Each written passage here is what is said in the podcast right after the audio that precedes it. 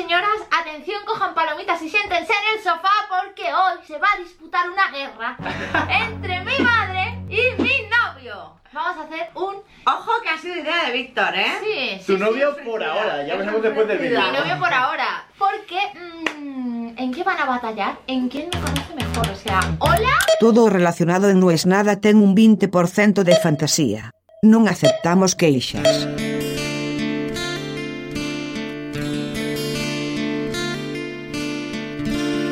Es una discusión donde ambas posiciones tienen sentido, ambas posiciones tienen razón, o por lo menos algo de razón, y no tengo del todo claro de qué lado me paro. Casi nunca me pasa eso. Me gustaría que me pase más. Se supone que es un rasgo de inteligencia el tener cierta flexibilidad en tus opiniones,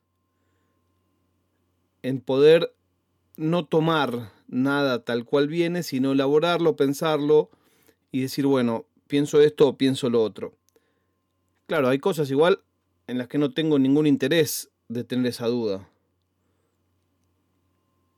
Si me preguntás por los nazis, y no tengo ganas de dudar si los nazis son unos hijos de puta o si son unos hijos de mil puta. No hay discusión. Digo los nazis porque es como algo en lo que estamos, creo yo, todos de acuerdo. Hay muchos otros con los que tampoco dudo. Pero en este caso es la pelea de si el bendito algoritmo ayuda o perjudica.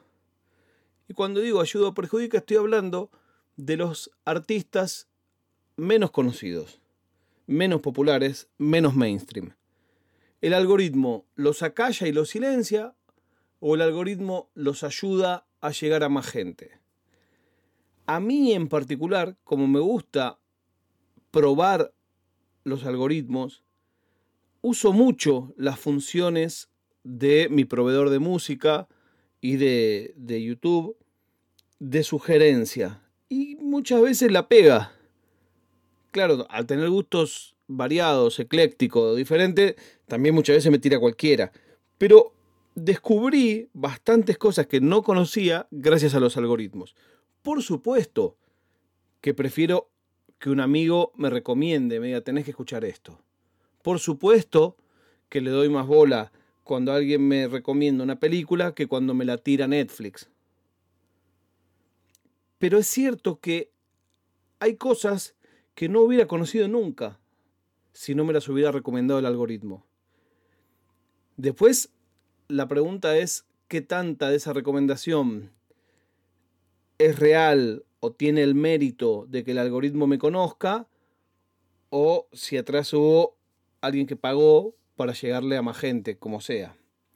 Bueno, hay muchos sitios de, de algoritmos propios y ajenos, pero hoy quiero hablar de uno que encontré y me gustó, que se llama tastedive.com. Taste, dive, con B corta, V, tastedive.com. Taste significa gusto y dive significa sumergirse o bucear. Entonces es como sumergirse en tus gustos o bucear tus gustos. Taste Dive, Taste Dive con B corta. Ahí vos entrás, no hace falta ni crearse un usuario porque puedes entrar con tu usuario de Google, ya ahí eh, entregaste tus datos a la muerte hace mucho, entonces bueno, ¿qué más da? Y vas cargando las cosas que te gustan. ¿Qué es lo que me gustó? Que mezcla podcast con todo el resto.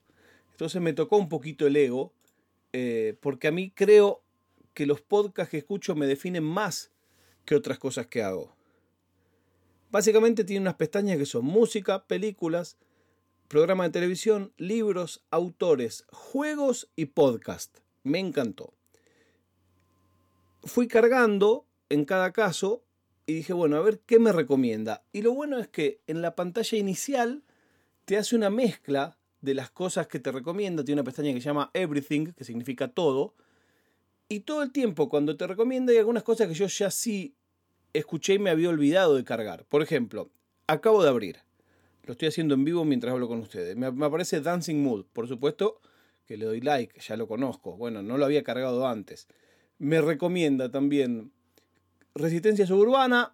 Bueno, vos le podés poner like, dislike o me, que es como me, me. A mí Resistencia Suburbana me gusta, pero no es mi banda favorita. Cultura Profética, lo mismo. Me gusta, pero no es mi banda favorita. Películas. Me recomienda Listen to Me Marlon, que la tengo anotada ahí en, en mi lista de películas para ver.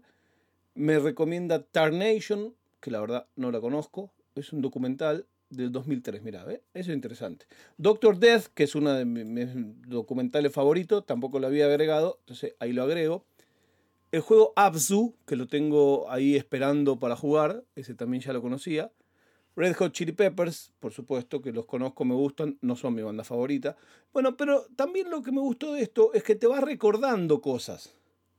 No solo recomendando de cero, sino recordando. En el caso mío me pasa con las películas que a mí me gustan, que son documentales, que hay muchas que ya las tenía ahí guardadas y esperando algún día ver. Y digo, ah, mira, esta la tengo y no la vi. Por ejemplo, serie de televisión me recomienda Extras, que no la vi.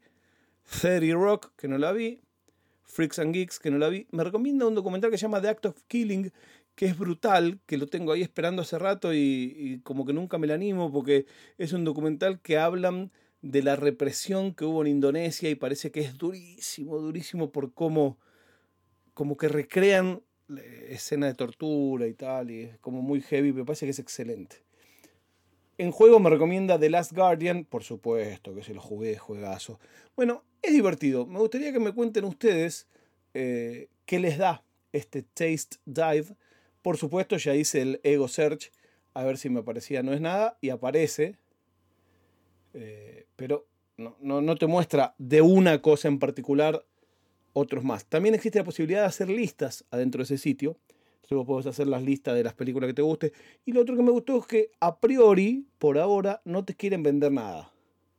No es esos sitios de venta y venta. De hecho, un feature así tenía al principio de todo Amazon, pero nunca lo hicieron muy bonito, entonces tampoco es que uno lo usa tanto. Bueno, gente, hasta aquí llegamos en el día de hoy. Hoy tuve un día bastante complejo, pero elegí grabar, aunque sea cortito y poquito, a no grabar.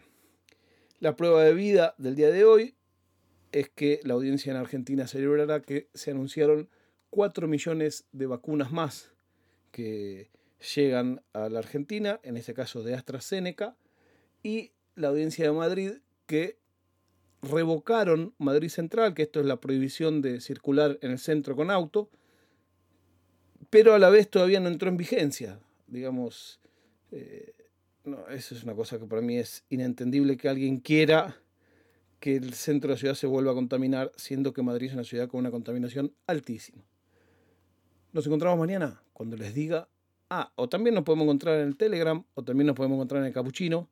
Si quieren, pueden contar ahí qué les pasó con este algoritmo de Taste Dive. Si los conoce un poco, no los conoce nada o si tienen otros algoritmos que quieran recomendar, también lo pueden hacer en telegram.me barra no es nada podcast o en el capuchino que ahí ponemos el link. Ahora sí, nos encontramos mañana cuando les diga no es nada.